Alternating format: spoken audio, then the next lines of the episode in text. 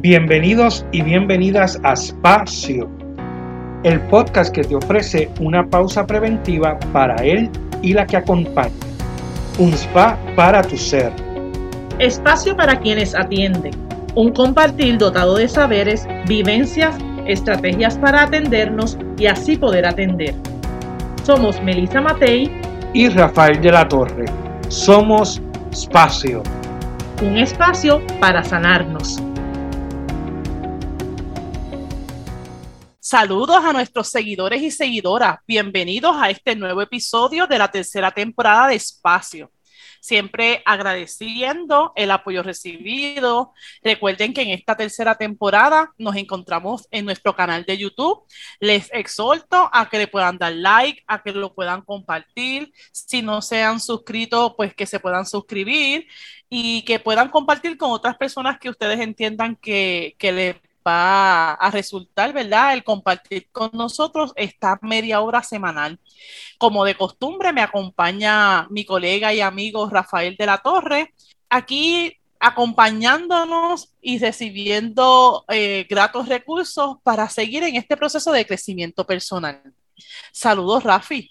Saludos, Melissa, y saludos a todos nuestros seguidores y seguidoras que semana tras semana nos siguen y nos escuchan eh, en estos eh, episodios de espacio y yo siempre agradecido por los comentarios que nos llegan, eh, por las vivencias compartidas, por todos nuestros amigos y amigas que dan su tiempo, ¿verdad?, para compartir con nosotros sus vivencias, sus experiencias.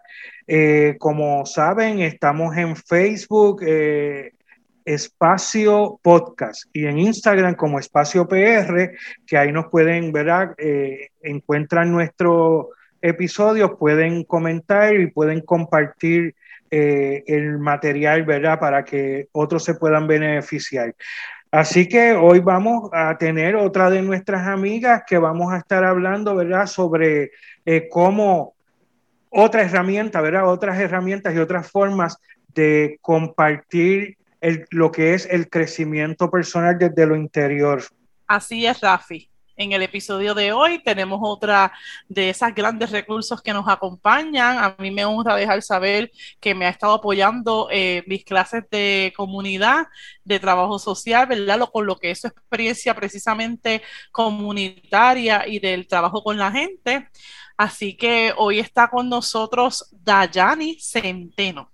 Saludos, Dayani. Hola. Hola, hola. Encantada, encantada de estar con ustedes aquí. Conozco a tantas personas que han pasado por aquí que me siento como, wow. pues Agradecida. Y, y, nosotros también agradecidos, Dayani, de que hayas sacado de tu tiempo y compartas de, de tu experiencia, de tu conocimiento. Eso, pues, ¿verdad? Lo agradecemos. Y como ya tú conoces el formato de nosotros, pues sabes que comenzamos primero que nos hables sobre ti. Así que la primera pregunta es, ¿quién es Dayani? Pues mira, eh, por más que uno lo piensa, cuando haces la pregunta, uno dice, eso es lo que yo quiero decir realmente. Em, pues puedo decir que, que soy em, ya una doñita, oye, estoy entrando en eso de ser doñita. Em, me, me identifico mucho con cosas que hago como pues que me gusta escribir, que me gusta reflexionar. Eh, estoy casada, tengo una hija que ya es adulta, eh, vivo en Caguas y siento que más me identifica y que tiene que ver, que es pertinente ¿verdad? a esta conversación em, y que me gustaría como compartirlo también como reflexión con ustedes, es que yo me siento que soy una persona eh, bastante introvertida, ¿verdad? Que no soy eh, muy de, de, tener muchísimos amigos, de estar en, en cosas muy eh, ruidosas, escandalosas y fiesteras. O sea, yo soy muy, muy de, de para adentro.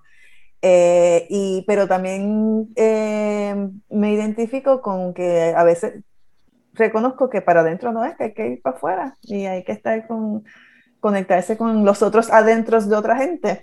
Así que esa es mi, esa, eh, de eso se trata de mi vida, de ir para adentro y para afuera. interesante, qué bien. Este, yo creo que justamente ese, esa dinámica que tú has hecho y que la transmite es lo que queremos traer, ¿verdad? Hoy en, este episodio. Eh, a los que nos están escuchando les cuento que pues, en esta tercera temporada estamos proveyendo alternativas y, un poquito recogiendo lo que los invitados de las primeras dos temporadas nos iban diciendo que eran esas cosas que les resulta. Así que Dayani casi en tres segundos ahí nos acaba de también hacer su, su ¿verdad? De contarnos lo que ha sido su proceso de, de cómo ir este, saliendo de, de esa de ser este, introvertida a un trabajo que quienes la conocen saben que es totalmente con la gente, ¿verdad? Que, así que justamente de eso queremos hablar, Dayani, tanto con el proyecto Voz Activa, del que nos hablará un poquito, y como facilitadora y, de lo que es la teoría U, pues justamente ha estado eh, descubriendo, como nos dijo, y ha estado trabajando en lo que es las destrezas de los demás, lo que los demás logran con, ¿verdad? Lo que logramos en comunidad, lo que nos necesitamos para poder echar hacia adelante, tanto eh, personalmente como a nivel comunitario. Y yo creo que hay muchos de ustedes que hoy quieren eh, escuchar la importancia de, de cada uno de nosotros como recursos. Estaba buscando esa palabra en mi mente, que todos somos, todos somos recursos unos de otros. Así que cuéntanos, Dayani, pero antes de, ir al detalle técnico, cuéntanos cómo, un poquito más, cómo tú llegas ahí, como una Dayana introvertida llegas a estar trabajando en lo que trabaja hoy. Pues em, por ser introvertida, las personas introvertidas somos muy reflexivas y, pues, pensamos las cosas 20 veces y sentimos mucho también las cosas nuestras y las de las demás personas que están a nuestro alrededor. Y eso nos da eh, una, vamos, mm, una destreza o una facilidad para la palabra, ¿verdad? Para escribir y para hablar, porque como estamos pensando constantemente y construyendo eh, mensajes y mm, ideas y tratando de interpretar la cosa, pues se nos da bastante eso de, de la palabra. No todo el mundo lo verbaliza o lo exterioriza.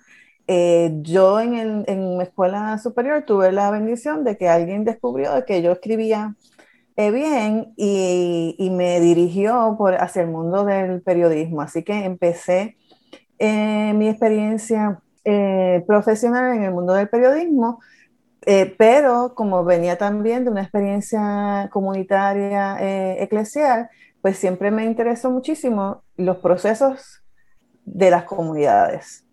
Y ahí sí fue que empecé mi, mi experiencia eh, profesional. Para hacer el cuento largo corto, mm, por ese mismo proceso reflexivo me voy dando cuenta de que no es suficiente eh, decir lo que está pasando. Hay que, porque las cosas son como son. Y pues, pues, no es lo mismo reportar un problema que analizar el problema porque cuál es la causa, cuál es la razón. Y cómo, después que tú descubres eso, ay, ¿y cómo entonces nos ponemos de acuerdo para resolverlo, porque mm, ¿de qué me vale saber cuál es la razón si no podemos solucionarlo y si no, no podemos solucionarlo todos eh, juntos y juntas? Así que ahí se me fue conectando una cosa con la otra eh, hasta terminar en procesos de acompañar eh, a proyectos sin fines de lucro y comunitarios con sus necesidades de comunicación en términos de periodismo, de relaciones públicas o, de materiales de comunicación, eh, pero también lo conecté entonces con, toda, con todas unas teorías sobre liderazgo, sobre participación, sobre organización comunitaria, porque siempre sentía que me hacía falta una pata, ¿verdad? Adicional para como que el muñequito estuviera eh, completo. Eh, así que ahí es que paso, aunque todavía sigo haciendo trabajo de relaciones públicas y de consultoría en comunicaciones, em, lo hago para organizaciones que, que, yo siento que tienen, ¿verdad? Un, algo importante que aportar eh, a nivel social, pero también entonces creé Voz Activa, que es una organización sin fines de lucro que eh, se dedica a acompañar procesos, pueden ser comunitarios, pero también pueden ser de distintos tipos de organizaciones, para insertar la participación, el diálogo, estrategias de planificación y de liderazgo participativo en, en lo que es la organización. Y todo eso lo conecté con lo que tú mencionabas de Teoría U, porque Teoría U es una de las eh, muchas herramientas que viene del mundo de desarrollo organizacional em, que existen, que vinculan el proceso de lo que se llama conciencia eh, personal con lo que es la acción social y colectiva. Es todo, sobre todo en el contexto de liderazgo. Eh, reconociendo que la, primera condición que debe tener un buen líder es que debe estar interiormente eh, sano, sana, ¿verdad? Saludable, balanceado para poder servir. Eh, y empezando por ahí, pues como reconocemos problemas que son de carácter sistémico, que tenemos que ir votándolos, ¿verdad? Lamentablemente. Y como si no trabajamos en colectivo, en colaboración, no podemos resolverlos porque fueron problemas que creamos en colectivo. Así que la solución también está en el colectivo. Qué bien, Dayani. Hay, hay, hay cosas que me llaman la, la, atención, ¿verdad? Como por ejemplo de que eh, eh, uno no pensaría que una persona que, que, se, ¿verdad? que se define como introvertida, pues sea una persona que trabaja dentro de las comunicaciones, las relaciones públicas, porque uno pensaría, ¿verdad?, que una persona de esa área, pues debe ser muy extrovertido, muy hablador, ¿verdad? Así que me llama un poco, pues, eso la, la atención, ¿verdad?, este, sobre lo que estás diciendo. Entonces, me parece que eh, conecta, ¿verdad?, con, con lo que es nuestro mensaje en nuestro podcast, eh, el hecho de que e, eso de que hablabas de la conciencia personal, ¿verdad? Uno, uno tener eh, una conciencia para luego trabajar en colectivo, porque como mismo tú dices, ¿verdad? El trabajo que uno hace de crecimiento, de, de, tratar de hacer algo mejor por Puerto Rico, por el mundo, uno no lo puede hacer solo, tiene que ser en colectivo, pero uno se tiene que trabajar, uno tiene que empezar trabajándose a sí mismo, ¿verdad? Ir, ir al interior y, y para poder, ¿verdad? Lograr eh, hacer algo hacia afuera. Entonces, la teoría U entiendo que ayuda a eso. ¿De qué manera, Dayani? ¿Cómo la teoría U nos puede ayudar en eso? ¿Cómo funciona eso? ¿Y cómo, cómo los que nos están escuchando podrían utilizar esa herramienta eh, para trabajar su desarrollo personal y, y, trazar, y, y que lo pueda ayudar en la cuestión de trazar sus metas? Claro, sí. Pues mira, la teoría U es una herramienta eh, del mundo de desarrollo organizacional em, que surgió cuando pues, estos eh, investigadores y académicos estaban eh, viendo qué era lo que hacía a las organizaciones más exitosas, no necesariamente en lo económico, también en lo económico, pero exitosas en el sentido de que los empleados o las personas vinculadas estaban contentas, eh, lograban sus objetivos y, se dieron cuenta, investigando y haciendo entrevistas, que un factor súper importante a nivel organizacional es que el liderazgo, el liderato de esa organización tenga claridad sobre cuáles son las metas y los objetivos, pero también tenga claridad sobre su rol respecto al grupo, al equipo, ¿verdad? Que tengan conciencia de cómo su manera de ser eh, incide en cómo los demás perciben esas metas y esos objetivos.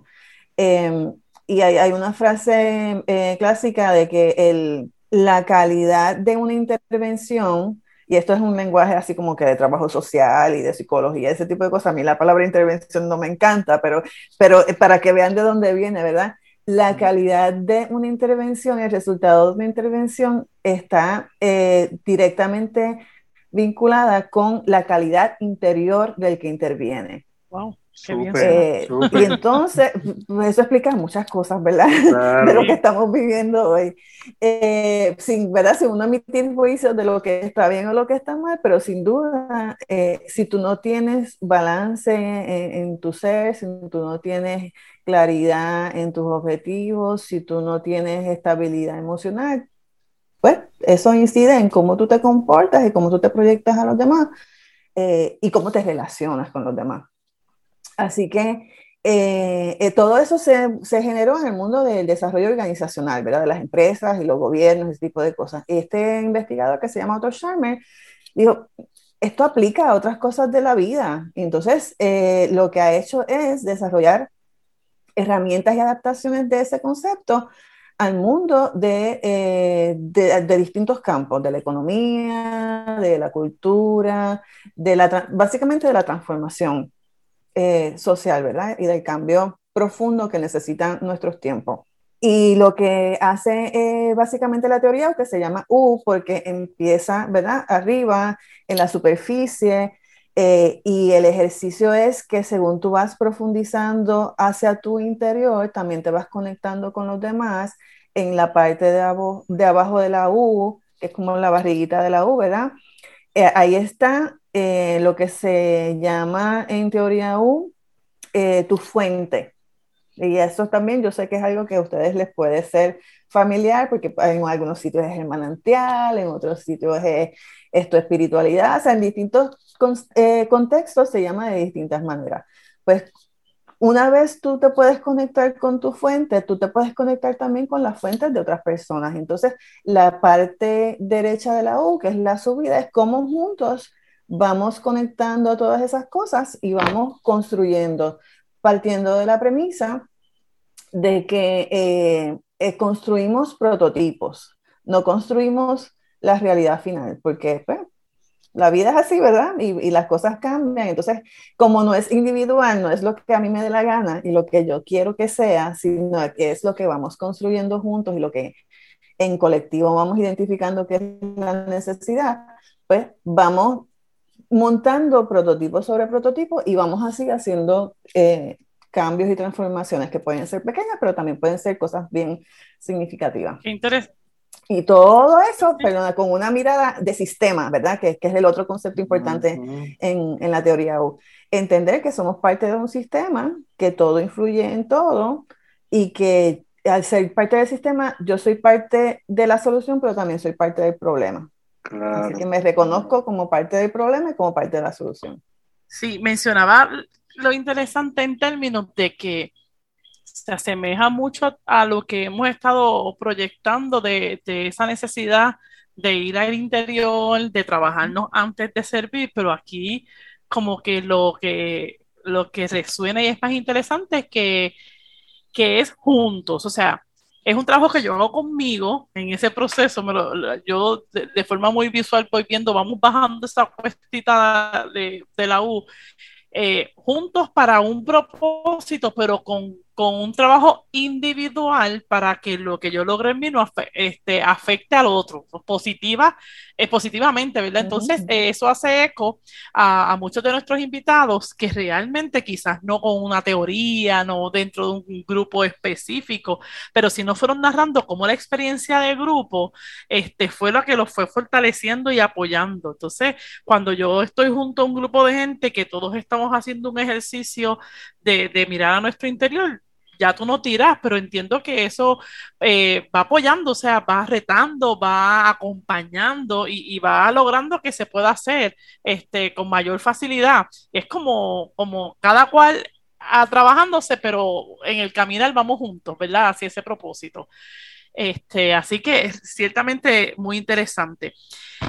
Volviendo un segundito, Dayani, a voz activa, a mí me gustaría que pudieras compartir justamente en eso de esa búsqueda interior, este ejercicio que ustedes hacen con las comunidades para que identifiquen, se identifiquen como recursos. Yo lo veo como parte también de este caminar, de esta búsqueda al interior. Entonces, en otras oportunidades que te he escuchado, pues nos hablas cómo la gente piensa que que no saben hacer nada. Así que háblanos un poquito de eso, de, cómo ustedes identifican en las comunidades los recursos. Sí, pues mira, es, nos, nos, pasaba que mm, como pues siempre tenemos, hemos tenido vínculos con, con comunidades o con proyectos em, y nos invitaban a, a, compartir información eh, o a ofrecer alguna, algún tipo de orientación. Eh, y yo no encontraba como que, que, era lo que no estaba haciendo clic ahí. Y cuando entonces veo lo de la teoría U y, entonces, y estoy investigando también otras, otras herramientas, eh, esa, experiencia que tú cuentas es eh, una experiencia basada en algo que se llama activos comunitarios, que pueden ser recursos, pero el, el concepto es que eh, abordamos siempre un proyecto o, o, ese encuentro comunitario no desde lo que no tenemos, sino de lo, de lo que sí tenemos. Eh, y entonces invitamos a, los participantes y a las participantes a mm, descubrir cuáles son los recursos, los talentos, las capacidades que tienen a nivel individual, pero también a nivel colectivo, eh, sobre todo en comunidades donde eh, tienen situaciones bien retantes y, y, de pobreza o de otras cosas limitantes es bien liberador reconocer que tú tienes capacidades y que tú puedes hacer cosas y que tú tienes talento, pero les toma mucho, mucho, mucho, mucho tiempo. Entonces, vamos llevando ese, ese camino, ¿verdad? Desde los activos o los talentos individuales hasta los recursos eh, naturales de, de, la comunidad, los recursos económicos, los recursos históricos y todo. Hay un montón de, de categorías. Eh, pero nada de eso puede pasar si las personas no se identifican como valiosas y como que tienen algo que aportar al colectivo a su propia vida y a, la, y a la vida colectiva. Entonces, para nosotras, eso ha sido como un descubrimiento bien importante porque con toda esta situación ahora de que hay que promover el desarrollo, que no es nueva, ¿verdad? Hay que promover el desarrollo económico comunitario, eh, hay que empoderar a las comunidades. Entonces se habla de que no, de que hagan incubación, que hagan negocios, pero nada de eso va a pasar hasta que la personas reconozcan cuál es su valor y cuál su, cuáles son sus talentos y, los, y, que tengan la disposición de ponerlo en la mesa para compartirlo con, con, los demás. Y una vez eso pasa, fluye, fluye mejor, ¿verdad? Con todos los retos que tenemos, ¿verdad? De, de, limitaciones en nuestro país, pero eh, ese gran descubrimiento de que, ay, sí, yo tengo algo que yo puedo aportar, eh, es una cosa que lamentablemente eh, por nuestro sistema educativo y de crianza, pues no, no se nos fortalece suficiente. A, mí me encantaría tanto que la gente que hace política pública, ¿verdad? Sobre todo para el área de mi trabajo, que es vivienda pública, escucharan este, este episodio de verdad, porque muchas, muchas cosas cambiarían si tuvieran la conciencia. Mira, Dayani, yo quería, en esto que tú nos estás contando, ¿tú tendrías alguna historia específica, alguna historia de éxito, ya sea personal, comunitaria, de alguna organización, que, que, que hayas visto algún logro sobre esto que tú nos estás trayendo? Pues mira, sí, y, yo creo que también... Em, hay que eh, calibrar lo que definimos como logros, ¿verdad? En ese contexto eh, de, una educación que nos, nos proyecta como, como pobres e incapaces. Eh, uno de, de los logros que yo valoro más, nos invitaron a, una organización que trabaja con mujeres que de alguna manera han tenido alguna situación de, de violencia o de o de marginación, eh, porque se querían, querían desarrollar una, un proyecto económico, de desarrollo económico para esas mujeres, y no lograban y no lograban eh, que eso se diera. Y entonces eh, lo primero que hicimos fue ese ejercicio de, de identificar los activos y, y fue bien retante que ellas reconocieran que ellas hacían, que ellas tenían algo que aportar. Y, y, poco a poco, ah, yo cocino, pues, yo cocino para 20 personas, pero eso, eso no es nada, eso no, eso no sirve para nada. Yo siempre lo he hecho. Eso yo siempre lo he hecho, pues, yo cuido, todo, yo cuido a los nietos, pero, bueno, eso, entonces, el que cuando termináramos el taller, ellas reconozcan que eso es un talento y eso es una habilidad y que eso es una capacidad que ellas pueden y que ya en efecto están poniendo a la disposición de la comunidad. Para mí eso fue un logro. Aunque después eh, en el camino pues no tenían otras destrezas que hacían falta, ¿verdad? Para ya la formalidad de, un negocio, pero, pero esto fue para mí un logro. Trabajamos también con otros proyectos, también con, con mujeres. Esta sí avanzó un poco más eh, eh, con, con, una organización que es el Instituto para la Conservación eh, de, de, Puerto Rico, con cuatro cocinas comunitarias que surgieron después de María. eran líderes separadas, ¿verdad? En distintos puntos de Puerto Rico, cocineras espectaculares que organizaron a sus vecindarios y a sus amigas y a sus comadres para cocinar después del huracán. Eh, y entonces el proyecto del instituto era ayudarles a facilitar que esa experiencia se convirtiera en alguna empresa social. Y lo mismo, ¿verdad? Como e, ese acompañamiento de que aunque ustedes no tengan una eh, formación formal en, en, negocio o en cocina, lo que ustedes hacen es rico, es, bueno, tiene una función social, es importante. Y eso también ha ido eh, avanzando. Ese ya están un poquito más, eh, están más, más organizadas. Interesante porque se organizaron en, con una estructura que es como una sombría en la que están las, las cuatro comunidades. Con la pandemia, obviamente, pues se les ha dificultado mucho seguir con el proyecto, pero ellas siguen haciendo su trabajo de cocinar en sus comunidades. Lo que no han podido hacer es llevarlo al, al otro nivel de, de empresa, de, de, negocio. Así por el estilo, te puedo contar, pero creo que ahí te he contado dos que son bien valiosos para mí. Sí, sí, no, y así ha sido, cierto. Me suena entonces, Tayani, y, y ya casi para resumir, porque aunque no lo creamos, ya se nos está acabando el tiempo, este, me suena eh, a un asunto de seguir trabajando eh, en autoestima de, de, forma individual para que tenga un impacto en, la autoestima colectiva, ¿verdad? Este, quizá mucha gente piensa que el trabajo es al revés, ¿verdad? Que tiene que venir eh, desde arriba algunos cambios, pero, pero reafirmando lo que en el podcast nosotros queremos transmitir, pues nuevamente se lanza el reto de ese trabajo personal, de, de ese atendernos, de ese bajar, ¿verdad?, al interior, para luego, este, una vez yo identifique yo creo que es hasta automático, yo identifique esas grandezas en mí desde lo simple, pues eh, yo las puedo poner en, en las pueda donar, ¿verdad? Las pueda ofrecer en servicio. Eh, yo creo que eso se da en automático, ¿verdad? Cuando yo tengo algo bueno, cuando algo me resulta, pues yo lo, lo, lo quiero, lo quiero compartir. Pero, pero entonces reafirmas con lo que nos cuenta eh, cuán lastimada a, a, nivel personal y a nivel este, de sociedad está nuestra autoestima, donde nos reconocemos de manera individual nuestra manantial, nuestras cualidades, nuestra, nuestra activos, ¿verdad? Como tú mencionabas, este, y mucho menos como país. Pues que eso es como, como una causa y efecto, mucho menos como lo, lo, que implica en términos de, de, de, podemos mover el país de otra manera. Así que... Sí, yo creo que, que, que nosotros hemos, o queremos al menos identificar un punto donde se conecta lo individual y lo colectivo, porque hay mucha gente que trabaja con lo personal, que, como tú dices, evidentemente nos hace falta un montón. Y hay mucha gente que organiza eh, lo colectivo, eh, vamos a decir, hacia afuera, de la denuncia, pero también la construcción, eh, la organización. Pero ¿dónde es que se conectan esas cosas?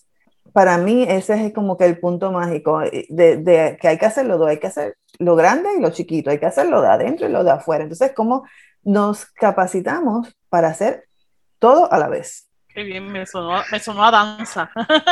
me, sonó, sí. me, sonó, a esa danza entre, entre lo colectivo y lo individual, este, eh, entre el trabajo personal y, ¿verdad? y lo que es la denuncia y el, y, y el cambio estructural. Este, pero, pero interesante que es, que es junto, ¿verdad? Que eh, digo danza y también de repente aquí yo con esta mente pienso en, en, en esa U que nos mencionaste, uh -huh, que es ese, uh -huh. como hacerlo los, los, los, que corren patineta, ¿verdad? Que van como de, uh -huh. lado a lado en esa U también. Así que. Es movimiento. No sé si quieres decir algo. es movimiento. definitivo. No sé, Rafi, si quieras decir algo más o si Dayani nos quiera dar un mensaje de cierre, algo que quiera exhortar. O... Sí, me gustaría que sí, que pasara Dayani a decir eso y que de una vez nos diga dónde la podemos conseguir, ¿verdad? Si a alguien le interesa tener más información de teoría U, que, dónde podría buscarla, si alguien quiere más información de voz activa, si alguien quiere conocer más sobre lo que tú haces. Tú, tú, tú, tienes unos escritos en una plataforma que no recuerdo el nombre ahora, pero lo he visto varios escritos tuyos. Este, ¿Nos puedes hablar de eso para que la gente pueda saber de ti? Muy bien. Pues mira, de Voz Activa eh, tenemos una página que es eh, vozactiva.org, eh, pero también estamos en Facebook y estamos en Twitter y estamos en Instagram. En Teoría U, eh, la organización que promueve la, o, que educa sobre la Teoría U se llama Presensing Institute, eh, así que lo pueden buscar así, pero también en, en Facebook, eh, si buscan Teoría U o U en inglés, van a salirle algunas páginas. Hay una que se llama Gaia Español, que es de la comunidad de habla hispana de, de Teoría U.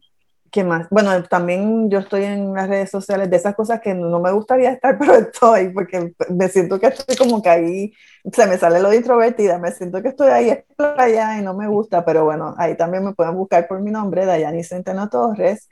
Y eh, la plataforma que mencionas se llama Medium o Medium, eh, que es eh, donde yo subo mis columnas y las cosas que escribo de reflexión. Qué bien, pues muchas gracias, muchas gracias Dayani por el tiempo este, que, nos, que, nos que nos regalas, ¿verdad? Por esa sabiduría, por tu experiencia. Eh, gracias por estar con nosotros. Honrada de que estés con nosotros, de que este, yo siento que este episodio es como una piecita de rompecabezas que va uniendo muchas de las cosas que hemos ido trayendo y muy agradecida de, de que haya sido parte de nuestro espacio. A la orden siempre. Y este fue otro espacio